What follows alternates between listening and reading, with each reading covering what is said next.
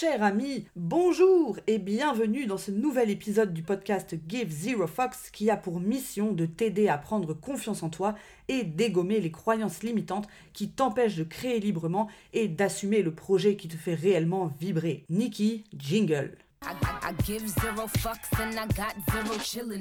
Dans la série Qu'est-ce qui t'empêche de te lancer? Le J'ai peur de perdre mon train de vie confortable en me mettant à mon compte fait office de best-seller. Parce que oui, si on en a marre du salariat, de devoir rendre des comptes à un N plus 1 psychorigide, de manger à la cantine et de bosser toute la journée sur des missions qui ne te font pas vraiment vibrer, ça a quand même l'avantage de te payer un salaire tous les mois peu importe qu'il pleuve ou qu'il vente, et de t'offrir une sécurité matérielle propice à la paix mentale. Du coup, le premier truc à avoir en tête si tu as peur de finir sous un pont en te lançant, c'est que tu n'es pas obligé de plaquer ta vie actuelle pour te mettre à ton compte. Les périodes de transition existent et sont justement faites pour que les éventuels changements se fassent en douceur. Par exemple, disons que tu es actuellement salarié dans une entreprise de conseil et que tu rêves de te lancer dans le graphisme.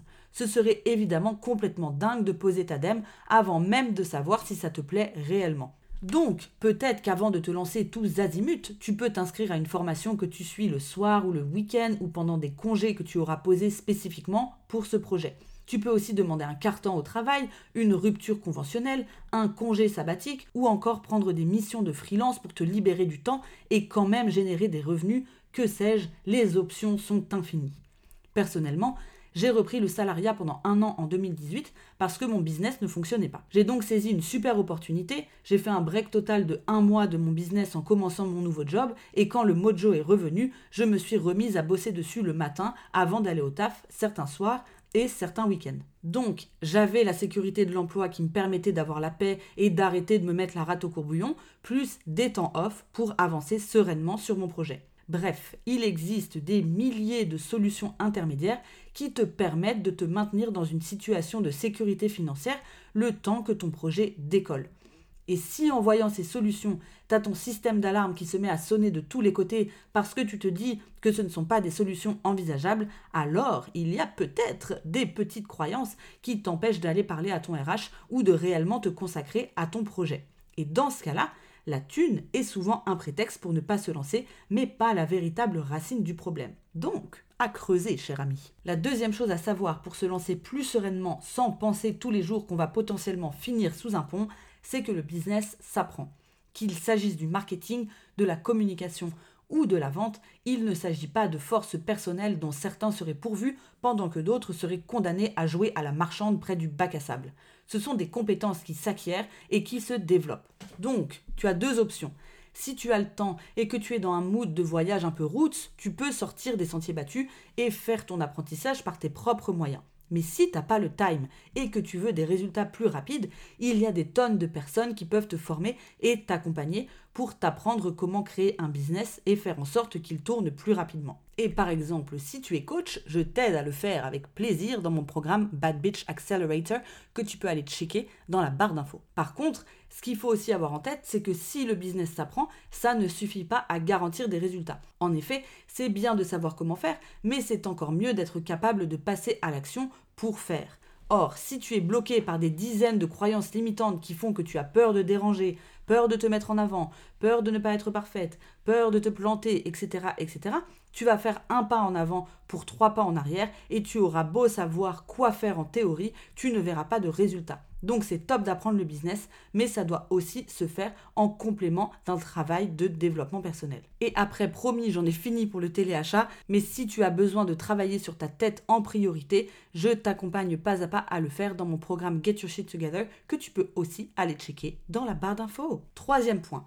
Rien de tel qu'une bonne connaissance des chiffres pour comprendre réellement de quoi on a besoin pour vivre une vie qui nous nourrit, nous et nos valeurs.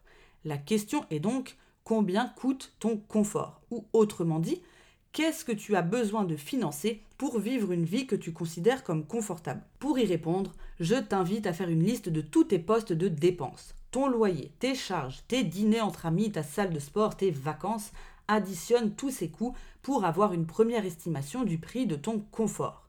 Une fois que tu as fait le calcul, Fais le tri entre les éléments de ta liste qui te font réellement plaisir et te comblent et ceux qui sont accessoires, ceux que tu finances par flemme. ceux qui te permettent de t'échapper de ta vie actuelle si tu n'y es pas épanoui, ou les dépenses que tu engages mais qui ne te font pas réellement plaisir. Garde donc uniquement les coûts qui te font vibrer et vois quel est le chiffre final. Ce que j'ai pu voir avec mes clients, c'est que si tu te concentres uniquement sur les dépenses qui te font réellement kiffer, le coût de notre confort est très souvent en dessous de ce qu'on s'imagine et paraît moins inatteignable. Après, je sais que certains d'entre vous ont des enfants, des obligations financières, des prêts à rembourser, etc.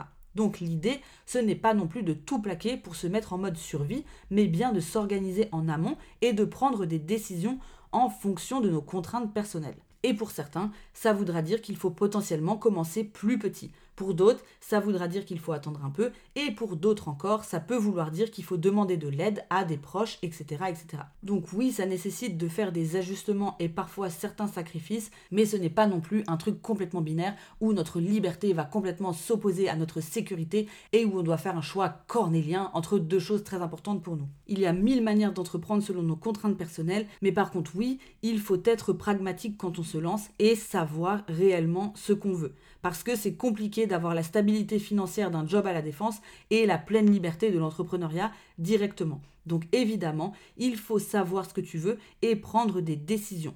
Oui, en te lançant à ton compte, tu vas perdre en paix d'esprit puisque tu ne sauras pas trop de quoi demain sera fait. Tu vas constamment sortir de ta zone de confort, tu vas être exposé à la critique, etc., etc.